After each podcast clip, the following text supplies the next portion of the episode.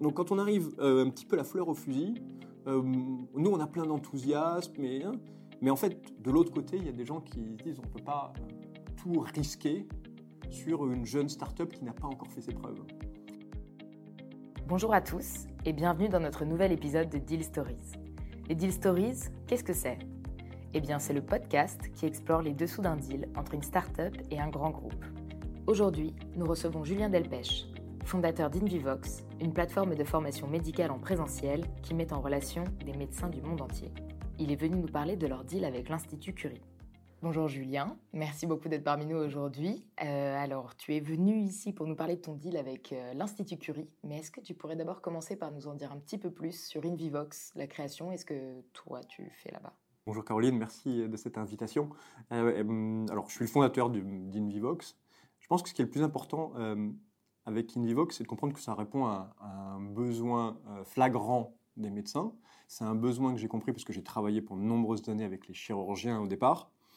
Et euh, voilà, la nature ayant horreur du vide et moi aussi, euh, me rendant compte de ce besoin, j'ai décidé d'assouvir le besoin de formation en compagnonnage des médecins. Et c'est pour ça que j'ai créé une plateforme qui permet de mettre en relation un médecin qui souhaite partager son savoir avec des confrères du monde entier qui ont besoin, qui ont l'envie, la nécessité de mettre à jour leurs connaissances. D'accord. Tu peux nous en dire un peu plus sur ce mot de compagnonnage, à quoi ça correspond concrètement? Alors le compagnonnage, c'est un, mot extraordinaire. Hein. déjà, ça vient, ça vient du latin, hein, celui avec qui on partage son pain. Donc ça veut dire en fait celui à qui on donne toute sa confiance. Donc il y a énormément de générosité dans le compagnonnage. Le compagnonnage, c'est euh, le plus vieux métier du monde, hein, ce n'est pas celui auquel vous pensez. Euh, euh, c'est la transmission du savoir à l'époque où la médecine a, commencé, hein, les premiers sorciers, les hommes, les hommes médecine qui transmettaient leur savoir. Et eh ben, depuis ces temps ancestraux, le compagnonnage perdure et permet à un médecin de transférer son savoir de manière pratique, c'est-à-dire souvent ça se fait au bloc opératoire sur un geste, hein.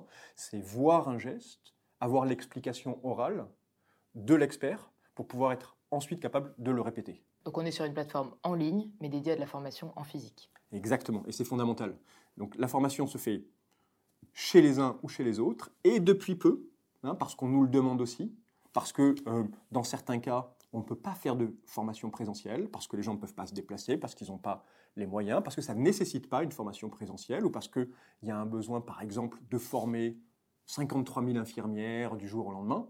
À ce moment-là, on propose des formations distancielles avec des modules de e-learning, de micro-learning. Et ce choix du coup de se concentrer quand même sur des formations en physique, c'est lié à quoi? Il y a des chiffres qui nous expliquent que c'est particulièrement publicité ou... Moi, ce que je trouve intéressant, c'est les, les, paradoxes de, de, ce monde où euh, on a l'impression que euh, tout est digitalisable, qu'il y a une passion pour le digital. Mais quand on interroge les médecins, et vraiment on, a fait ce sondage hein, chez, chez on a demandé aux médecins, on a demandé aux chirurgiens, aux professionnels de santé, quelle était, selon eux, la formation la plus efficace. Eh à 87%, les professionnels de santé nous ont dit, c'est la formation chez un copain chez un confrère. Du coup, j'ai compris une petite passion pour le latin. Est-ce que tu peux juste nous dire, puisque je pense qu'il y a des racines aussi dans le nom de l'entreprise, Invivox, ça vient d'où? Alors Invivox, effectivement, euh, effectivement. alors moi je suis un latiniste et, et c'est pas une coïncidence. Alors in vivo, hein, c'est ce qui se passe à l'intérieur du corps, donc c'est ce que font euh, tous les médecins, hein, à l'inverse du in vitro que font les, chercheurs. Et alors le X, le X, il vient euh, d'une croyance, euh, d'une légende urbaine ou pas, mais euh, je trouve que les noms de marques en X, Contrex, Tampax, Durex, Rolex, Xanax, ont eu plutôt du succès. Et, aussi, c'est assez international, quoi, ça se prononce un peu après partout. Donc, Invivox. C'est vrai. Et juste pour euh, nous rendre compte en quelques chiffres également, vous êtes sur euh, quelle proportion de médecins formés, formateurs aujourd'hui? Alors aujourd'hui, on a environ 2000 médecins formateurs. Hein. Euh, alors il y a des médecins qui sont plus ou moins actifs, il y a des médecins qui proposent des formations toutes les semaines, il y a des médecins qui proposent une formation une fois par an. Hein. C'est vraiment, on est sur du Airbnb. Hein. Ce sont les médecins qui choisissent les dates auxquelles ils sont prêts à recevoir des confrères.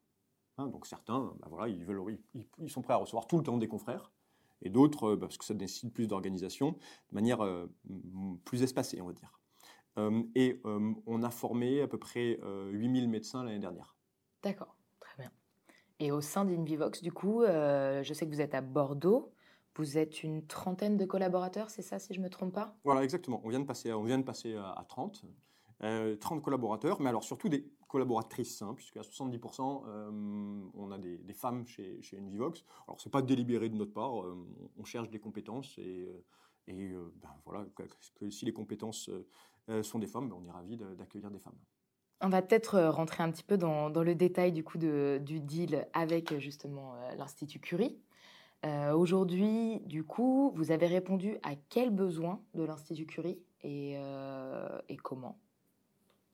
Alors, l'Institut Curie, euh, ce qu'il faut peut-être savoir comme en introduction, c'est une marque française, hein. comme la Sorbonne. Hein. quand on dit aux États-Unis j'ai fait la Sorbonne, ça parle beaucoup plus que si on dit j'ai fait HEC. Eh bien, Curie, dans le monde entier, ben, c'est un petit peu la même chose voilà, il y a l'Institut Curie, euh, il y a l'histoire de, Madame Curie, hein, ce double prix Nobel dans deux matières différentes, et puis surtout euh, ce, que représente aujourd'hui l'Institut Curie. Euh, donc pour nous, ce, deal est, important parce que ça nous permet de nous associer à une marque forte dans le monde. Alors, ce qui est extraordinaire avec, l'Institut Curie, quand, je les ai rencontrés et qu'on a commencé à discuter, c'est qu'il me disait, nous, le, compagnonnage, on a des demandes. Tous les jours, on a plusieurs demandes, dizaines de demandes par jour de gens qui veulent venir à Curie pour justement hein, s'imprégner, découvrir euh, la manière dont à Curie on traite le cancer du sein, on traite différents types de cancers, puisqu'ils sont, ils sont, ils sont spécialistes de ces cancers-là. Et il me disait, aujourd'hui, nous, ces demandes-là, on ne sait pas les traiter. Hein, de temps en temps, on les traite, mais dans la majeure partie des cas, on ne les traite pas parce que ça demande énormément de logistique. Euh, il faut accueillir les gens, il faut leur envoyer des lettres d'invitation parce qu'ils viennent de loin, il faut leur envoyer un programme. Enfin, il y a, énormément d'échanges et ils n'avaient pas de structure au sein de Curie pour accueillir justement tous ces médecins étrangers pour la plupart qui voulaient venir faire des, stages courts chez Curie. Donc ils le faisaient, mais vraiment au cas par cas, quand quelqu'un connaissait quelqu'un, euh, qui avait déjà un lien peut-être. Euh. Exactement. Et ils le faisaient de manière aussi complètement désintéressés. Ils faisaient ça au cas par cas, euh, sans euh, sans, monétiser leur formation. Donc voilà, nous ce qu'on leur a amené, c'est euh, une plateforme qui allait automatiser tout le processus et leur permettre éventuellement, à leur choix, de monétiser ou non les formations. Hein, puisque chez, chez ce sont les médecins qui choisissent le prix qu'ils veulent donner à leur formation. Et pour Curie, ben, c'était justement, on venait répondre à un réel besoin de, euh, ben, de logistique, administratif et aussi de visibilité, de donner une visibilité à toute leur formation euh, disponible sur une plateforme. Et du coup, le premier point de contact avec l'Institut Curie, c'est fait via qui Comment Comment vous les avez rencontrés? Alors, le premier point de contact, historiquement, euh, c'est quelqu'un qui est devenu un, ami. c'est le docteur Rayal, qui m'avait contacté il y, a, il y, a, des années de ça, à l'époque où je travaillais dans, le, dans, la, dans la recherche sur les cellules souches. Euh, il m'avait contacté parce que euh, lui et moi, on est, des geeks, on lit les mêmes journaux. Et euh, il y a un journal assez connu des, geeks, bref. Et il m'avait contacté pour, comprendre ça. Puis on est resté en contact. Puis quand j'ai monté Invivox, eh ben, je me suis dit, tiens, ça, peut l'intéresser parce que c'est quelqu'un qui est toujours à la pointe de, l'innovation, qui, aime transmettre et tout ça. Et donc c'était il, y a, il y a 4 ans de ça, au moment où Invivox a été créé, que j'ai contacté le, docteur Réal pour lui parler d'Invivox. Et du coup, euh, quel a été son retour? Comment vous êtes dit que la collaboration pouvait peut-être aller quelque part? Alors pour lui, la collaboration était évidente. et c'est lui qui m'a dit ah bah euh, c'est ce qu'on ne réussit pas à faire. Il dit nous des demandes parce qu'en lui c'est un spécialiste de la reconstruction du sein après cancer. Hein, il, utilise il utilise des graisses, Hein, des graisses autologues, il ponctionne des graisses, et ensuite, ben, avec les graisses, hein, puisque un sein c'est essentiellement fait de, graisses et de, et de, canulactères, ben, il reconstruit un sein quasiment à, l'identique avec des résultats vraiment, euh, vraiment épatants. Euh, et donc c'est une véritable technique qui s'enseigne. Euh, et donc Fabien, il m'a dit, bah non, pour moi c'est idéal. Euh, je propose des dates, euh, et en plus, ça va nous permettre de monétiser. Alors, quand on dit monétiser, c'est pas de l'argent qui rentre dans la poche des médecins. Hein. Ça, c'est fondamental à comprendre. C'est de l'argent qui rentre dans les institutions. Après, comment cet argent est ventilé, ça c'est l'affaire des institutions et nous on s'en mêle pas. Mais en tout cas, c'est une manière de faire rentrer de l'argent dans une institution qui rentre dans un espèce de, de cercle vertueux. Parce que cet argent, il va être réutilisé pour former d'autres personnes, pour se payer une nouvelle machine, pour aller à un congrès, euh, peu importe. Mais voilà, voilà comment les choses sont nées avec euh, Fabien. Donc vous aviez votre point d'entrée, les mm. portes se sont ouvertes, vous avez une forme d'ambassadeur au sein de l'Institut Curie, mais il reste encore à signer un contrat et à voir qui sont les décideurs, qui va falloir convaincre. Aujourd'hui, qui ont été ces décideurs-là? Quelle a été la chronologie par la suite? Alors effectivement, je pense que le mot ambassadeur, c'est euh, fondamental. Euh, alors moi, au départ, je parle d'éclaireurs, euh, un petit peu comme les, comme les armées, euh, les cow-boys contre les Indiens, hein, qui avaient toujours des, éclaireurs pour aller comprendre quel était le, terrain et pas s'aventurer en terrain connu. effectivement, Fabien, ça a été mon premier éclaireur pour comprendre comment fonctionnait Curie. Et c'est là où on est rentré dans une longue période de négociations faite de montée d'adrénaline et puis euh, de, de, longues pauses. Euh, et, finalement, ça a pris quasiment euh, trois ans avant d'arriver à un accord avec l'Institut Curie. Vous avez rencontré des difficultés particulières si, si, vous deviez donner des conseils à des pères aujourd'hui qui travaillent sur le marché de la santé Qu'est-ce qu'il faut savoir anticiper, prendre en compte? Alors, on, on, a rencontré plein de difficultés. en fait, souvent, je pense que euh, on ne se met pas, en tant que responsable de start-up, dans les godasses d'instituts publics et euh, on ne fait pas assez preuve d'empathie vis-à-vis de ce qu'ils pensent de nous. Parce que nous, on arrive euh, la fleur au fusil avec notre, notre idée, notre plateforme. à l'époque, quand j'ai rencontré Fabien et que j'ai rencontré Curie, on devait être quatre. Euh, il, y avait, il y avait 50 formations qui se battaient en duel sur, notre, sur la plateforme. Et en fait, ça peut être assez anxiogène pour ces grands groupes qui nous reçoivent souvent avec, euh, avec de l'intérêt, mais aussi avec une certaine méfiance, parce que euh, bah, les chiffres quand même sont là pour le prouver. Hein, je ne sais plus combien, 80% des startups disparaissent au bout de trois ans. donc quand on arrive un petit peu la fleur au fusil, nous on a plein d'enthousiasme, mais hein, mais en fait, de l'autre côté, il y a des gens qui disent on ne peut pas euh, tout risquer sur une jeune start-up qui n'a pas encore fait ses preuves. Euh, donc ça, ça c'est la première chose. Hein, ben voilà, on n'a pas d'expérience quand, on se lance. Euh, et on n'a pas non plus de référence. Ce qui est important en fait dans, ce type de deal, c'est nous on est parti trop tôt les voir. Après, c'était un effet d'opportunité. ça ne se, se refuse pas une opportunité comme ça. Mais euh, avec le recul, moi je les comprends complètement, Curie, en se disant mais il, est bien gentil, euh, Julien. Mais bon, euh, voilà, revenez dans deux ou trois ans quand, hein, quand, vous aurez sécurisé un petit peu plus d'argent ou que vous aurez plus de, références à nous montrer. Et c'est pour ça que alors, si j'avais un conseil à donner à mes, à, mes, compères qui se lancent, c'est se lancer avec un, un grand groupe au départ. C'est quasiment mission impossible et c'est aussi très dangereux parce qu'on peut euh, y perdre énormément de plumes, de ressources et de temps. Donc c'est de commencer par, euh, des, petits contrats et puis ensuite de, construire quelque chose sur euh, des petits contrats qui vont nous emmener vers des moyens contrats puis des grands contrats. Tu parles justement de, de, prise de risque en essayant de signer avec des grands comptes. C'est quelque chose qui vous est déjà arrivé de passer beaucoup de temps sur un compte pour finalement que ça débouche sur rien et vous dire que ben, vous avez peut-être perdu du temps? Oui, ça a été notre, notre première énorme erreur. Hein. On, avait, euh, on avait été contacté par un, énorme labo américain spécialisé dans, dans l'orthopédie euh, qui était tombé complètement euh, in love, comme disent les, jeunes, de, de, notre plateforme. et alors ce labo, en plus, non seulement il était aux États-Unis, mais il était à San Diego, c'est-à-dire la, la, porte à côté. Et on s'est énormément investi mais toute la société. Hein. on n'était pas nombreux à l'époque, mais tout à coup, il y avait toute la société qui travaillait pour un seul et même labo. Et euh, comme c'était un petit peu notre premier client, c'était le labo qui nous disait ce, dont ils avaient besoin. Et donc, on était prêt à repeindre euh, les murs en rose parce que, parce que c'était une des exigences euh, du labo. Et ce labo, en fait, au bout de 6 à 9 mois, ce labo s'est fait racheter par un autre labo. Changement de direction, la personne qui était in love avec nous a disparu. Le nouveau était plus du tout in love.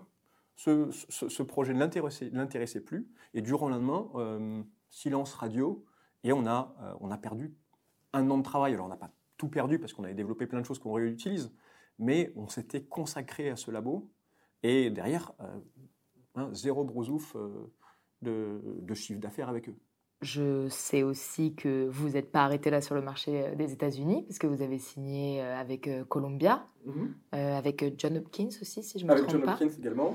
Donc c'est un marché qui est assez important pour vous par rapport au marché de la France. Quel est le rapport sur, sur ces deux marchés, France, États-Unis Alors non, le marché américain, c'est plutôt anecdotique aujourd'hui. on est allé sur place, Hein, euh, euh, mon associé est resté en France pour développer le marché euh, européen. Moi, je suis parti aux États-Unis pendant deux ans pour développer le marché américain, et notamment parce qu'il y avait ce gros client américain qui allait nous ouvrir les portes de l'Amérique. comme je l'ai expliqué, comme ça c'est très mal, enfin ça s'est mal terminé, c'est terminé en, jus de boudin. Hein. on n'a pas eu ce contrat. J'étais aux États-Unis, donc bon, j'ai essayé de développer d'autres choses. Et je me suis rendu compte aussi, hein, mais ça c'est une erreur euh, qu'on ne referait plus aujourd'hui, c'est que pour se lancer aux États-Unis, il faut arriver avec une véritable structure et être capable d'investir au niveau attendu par les Américains. Hein, et euh, quand moi j'ai rencontré beaucoup de monde aux, États-Unis, les gens qui m'ont reçu avec beaucoup de bienveillance, mais quand je leur disais qu'on était trois dans la structure américaine, euh, enfin, les gars, ils tombaient de leur chaise et ils disaient, mais voilà, jamais ils ne signeraient, signeront avec une boîte française qui n'a même pas un véritable bureau filial aux États-Unis. Euh, donc, on a réussi à signer avec des, hôpitaux, parce que c'est des gens qui ont trouvé la solution euh, intéressante, parce qu'ils ne prenaient pas trop de risques. Mais aujourd'hui, le, voilà, le marché américain, ce n'est pas quelque chose qu'on investit directement. c'est des, des, comptes qui marchent hein, et qui nous permettent d'avoir une vitrine américaine. Tu vois un peu des différences sur euh, les signatures de comptes entre des clients et des gros comptes français et américains Ou pas particulièrement? Euh, Non, je ne vois, vois pas particulièrement de, différence. Les, grands comptes, c'est hyper long, et en particulier les hôpitaux, parce que dans les hôpitaux, euh, il y, a une, y a une structure qui existe déjà. ce sont les hôpitaux qui donnent le tempo d'une négociation. nous, quand on, fait un rendez-vous, et puis à la fin du rendez-vous, on dit, bon, ben, ok, on se revoit dans deux semaines. Et là, il y a l'hôpital qui dit non, non on ne se revoit pas dans deux semaines. On se revoit, on va vous dire quand, ça sera plutôt dans deux à trois mois. Il est un petit peu là le. Et je pense qu'on disait qu'on ne se met jamais dans les godasses des autres, euh, c'est l'erreur hein, des startups euh, qui pensent que les choses peuvent aller vite. Et les choses ne peuvent pas aller vite. Hein. Et ce sont ces grands groupes, ce sont ces, hôpitaux qui donnent le tempo, hein, parce que parce que c'est leur rythme, ils connaissent leur rythme, et voilà qu'on ne va pas les, peut pas les pousser, donc il faut être prêt à une longue négociation. Et c'est pour ça que je pense que les petits contrats sont importants parce que euh, ben, il faut être prêt à partir sur un marathon avec ces, grands groupes et, que le, chiffre d'affaires espéré, ben, il arrivera dans un an, deux ans, trois ans ou cinq ans à voir. Donc c'est euh, c'est du long terme. Pour revenir un petit peu du coup sur, sur le deal avec l'Institut Curie, donc effectivement vous étiez peu nombreux à l'époque, vous n'aviez pas forcément de référence à ce moment-là. à partir de quand et comment tu estimes que vous avez pu rassurer l'Institut Curie? Qu'est-ce qui a participé à rassurer ce, client-là? Alors plusieurs choses, en fait c'est toujours un faisceau d'indices, euh, un faisceau de raisons qui, qui, qui, participent à la, euh, à la réassurance d'un compte. Euh, déjà au bout de trois ans, quand, on a, au bout de trois ans, on a commencé à avoir de plus en plus de références, et notamment d'autres centres de lutte contre le cancer. également, on a eu de plus en plus de presse, on a également eu quelque chose euh, qui a été important, hein, et euh, je ne le dis pas ici parce qu'on est dans les, dans les locaux de la, BPI pour, pour, cette interview, mais parce qu'on a été financé par la BPI, hein, puisque la, BPI est rentrée au capital euh, d'Invivox. Et c'est vrai que le fait de passer sur une série A, d'avoir pu lever de l'argent, d'avoir communiqué là-dessus, ben, ça a rassuré en se disant, OK, ben, ils ont fait une première levée, puis ensuite ils font une, série A, Aujourd'hui, ils sont euh, une vingtaine euh, dans la société. Donc en fait, tout ça, ça a, participé à, rassurer euh, l'équipe de, Curie. Et puis aussi, il y a quelque chose de fondamental, c'est que au sein de Curie, ils ont nommé une personne en charge de ce projet. Et je pense que c'est quelque chose d'assez fondamental, moi, et c'est un conseil que je donnerais à, mes, petits copains qui se lancent dans des grands groupes c'est qu'il y a plusieurs personnes clés dans, une négociation avec un grand groupe. Il y a euh, les éclaireurs, il y a les ambassadeurs, il y a les gens qui croient au projet, il y a les décideurs, et il y a aussi la personne qui est la responsable du projet. Et euh, moi, j'ai eu la chance euh, d'avoir une personne extrêmement compétente qui a beaucoup poussé en interne, hein, qui s'est dit voilà, que ce projet l'intéressait, que ce projet allait répondre à, ses besoins. Et c'est elle qui a déclenché réunion sur, sur réunion. Et tout à coup, tout s'est accéléré avec l'arrivée de cette personne. Alors ça, s'est accéléré, c'est-à-dire que ça a pris six mois. Mais, euh, mais les, choses, les choses, finalement, ont véritablement avancé avec l'arrivée de cette personne. Au-delà du partenariat commercial, du coup, pour vous, d'avoir un nouveau client euh, également dans, dans vos comptes, qu'est-ce que ça a apporté de manière stratégique ce deal avec euh, l'Institut Curie pour Invivox? Est-ce que, justement, comme tu l'as dit, c'est vraiment une référence clé qui va vous permettre de vous développer? Est-ce qu'il y a d'autres choses qui, qui se sont passées ou qui ont changé depuis? Ouais, euh, alors, c'est fondamental en fait ces deals avec des, grands groupes parce que ça rassure tout le monde. Hein, aujourd'hui, en, France, il y a, si on regarde les, centres de lutte contre, le cancer, hein, la France est extrêmement structurée. On a une expertise dans l'oncologie qui est sûrement une des plus belles au monde, euh, peut-être avec des pays scandinaves. Mais euh, ça rassure les 17 autres centres de lutte contre le cancer. Et quand ils voient qu'on a signé avec Curie, tout à coup, il y a plein de barrières qui tombent. En se disant, tiens, s'ils ont signé avec Curie, nous aussi, on aimerait pouvoir proposer des formations euh, là-dessus. Non seulement d'autres centres français, mais aussi des centres étrangers. Hein, on est en discussion avec un centre américain qui s'appelle le MD Anderson, qui est un des plus beaux centres euh, du monde pour la prise en charge du cancer. Mais le fait d'avoir Curie, eh bien, tout à coup, euh, ça, ça, nous ouvre toutes les portes de, de l'oncologie. Donc pour nous, c'est un, un, deal très important. Et au-delà même, du coup, euh, d'être dans vos références, est-ce qu'ils jouent véritablement le jeu de communiquer avec vous ou de vous accompagner sur la communication du partenariat que vous avez avec eux pour faire passer ce message, justement? Alors, euh, aujourd'hui, on communique ensemble. Euh, alors, on n'a on n'a pas le statut de partenaire, on a le statut de, prestataire. Euh, alors ça, peut ressembler à des détails, mais euh, en fonction, des, deux mots, euh, l'Institut Curie communique plus ou moins.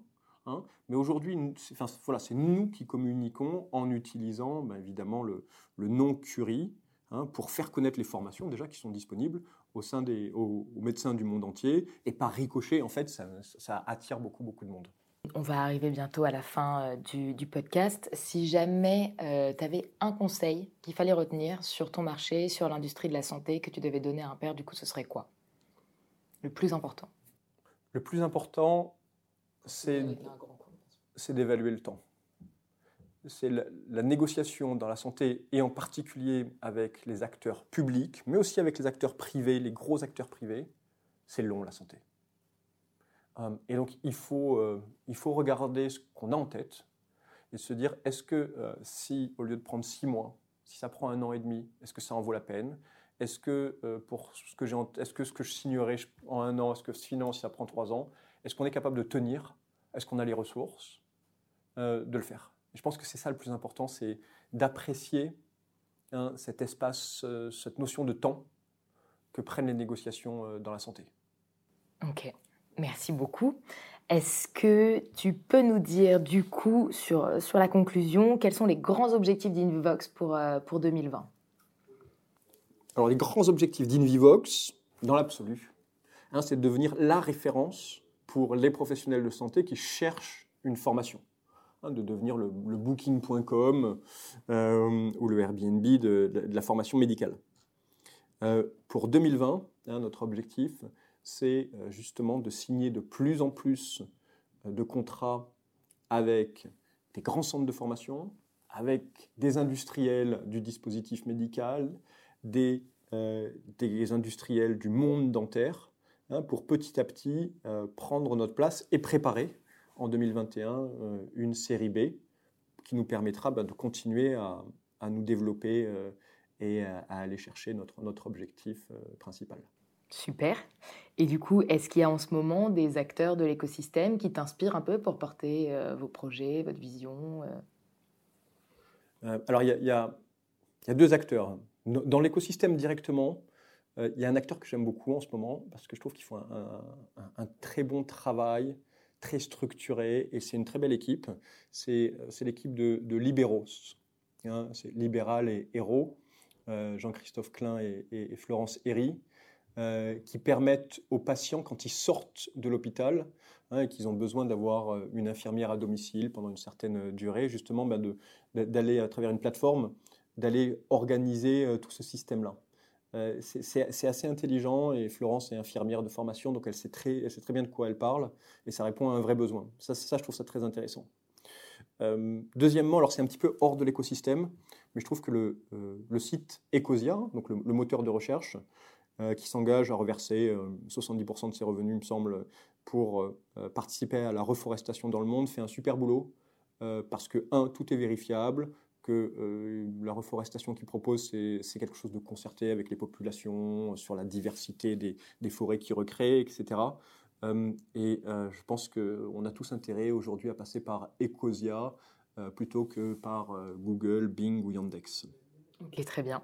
Et j'y pense, puisque, puisque tu mentionnes libéraux et qu'ils travaillent sur, sur le marché de, avec les infirmières, tu m'as donné un chiffre qui est assez intéressant de 800 000 infirmières aujourd'hui en France, c'est ça? Mmh.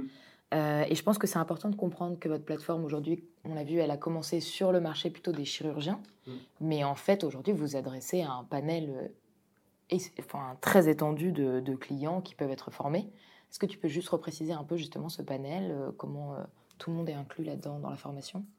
Alors, alors c'est très intéressant parce que quand on regarde la, loi de santé 2022 hein, qui a été votée en juillet dernier, il y a l'article 10 qui parle de la recertification des professionnels de santé.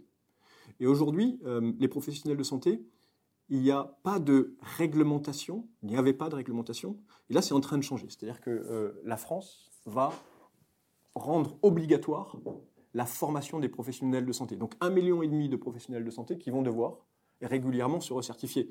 Ça, paraît évident que euh, les, professionnels de santé se forment, qu'un chirurgien se forme, bah, sauf que bah, ce n'était pas forcément le cas auparavant. Et donc je trouve que cette, cette loi, elle tombe à pic pour nous, pour les patients.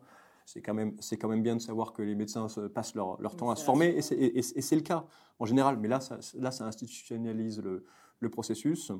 Euh, donc, et effectivement, oui, les, les infirmières, ben, de temps en temps, euh, s'il y a une nouvelle réglementation ou l'arrivée d'une nouvelle technique, ben, il faut former des cohortes d'infirmiers, d'infirmières, hein, 200 000 infirmières dans le, dans le, dans le public. Hein, comment est-ce qu'on forme 200 000 infirmiers et infirmières en quelques semaines ou en quelques mois sur une nouvelle réglementation, un nouveau geste, bah, c'est là où on fait appel justement au distanciel, au e-learning, et c'est un créneau sur lequel on, est très positionné. il y a également, si j'ai bien compris, même des, cadres du milieu hospitalier. Enfin, vous, vous adressez à quel autre type de formation auquel on ne pourrait pas penser tout de suite quand on pense vraiment juste aux médecins Vous abordez? Là, on a, une, formation intéressante, par exemple, dans la, dans la cybersécurité des hôpitaux. Hein, il faut savoir que euh, je crois que à peu près 100% des, hôpitaux français, des, CHU, se sont fait attaquer en 2019 par des cyberattaques. Des gens qui viennent chercher tout et n'importe quoi. Euh, et qu'aujourd'hui, ben justement, on propose à tous les directeurs des hôpitaux, aux responsables informatiques, une formation sur la cyberattaque et euh, comment s'en protéger, mais aussi comment réagir. Comment réagir quand on, a un rançon logiciel, hein, avec un chantage à la clé qui dit, ben voilà, on a vos données, vous avez un écran noir, euh, il faut mettre 5 millions sur, euh, sur un compte si vous voulez récupérer vos données. Donc ça, je pense que c'est des, cas qui ont existé, hein, et il y en a eu de nombreux en France qu'on ne connaît pas, qui ne sont pas sortis dans la presse, mais ça a été assez fréquent. Hein, il y a eu un cas à Baltimore euh, euh, qui, a, fait justement les, news. Euh, bah, et ça fait partie des formations qu'on peut proposer aussi sur, sur Invivox. Ce n'est pas uniquement du, le geste chirurgical, hein, c'est des formations à l'attention des professionnels de santé. c'est très complet, comme on peut le comprendre. merci beaucoup, Julien. Où est-ce qu'on va vous retrouver du coup Invivox prochainement, cette année, des salons? Où est-ce qu'on peut vous voir, échanger avec vous? Il y a des actualités sur lesquelles tu souhaiterais parler? Euh, alors, on nous retrouve beaucoup sur LinkedIn, qui est notre, euh, média préféré pour, pour communiquer. Euh, on, on, va nous retrouver sur les différents deals qu'on est en train de passer avec des grandes institutions, des grands laboratoires et on communiquera hum, là-dessus. On n'est pas très présent dans les salons. On a, une, on a, des actions digitales sur les, sur, les, sur les salons. On se positionne sur le digital et pas sur euh, le présentiel sur les salons. Euh, donc, donc, voilà, mais hum, sur, les, sur, les grandes, sur les grands succès d'Invivox. Très bien. Eh bien, on suivra ça de près. Merci beaucoup, Julien, d'avoir été là aujourd'hui. Merci, Caroline. Et puis à très bientôt. Si vous voulez en savoir plus sur Invivox, n'hésitez pas à aller consulter leur site ou leur page LinkedIn. Et pour découvrir davantage de bonnes pratiques de collaboration entre startups et grands groupes, rendez-vous sur le site du Hub de BPI France. À bientôt!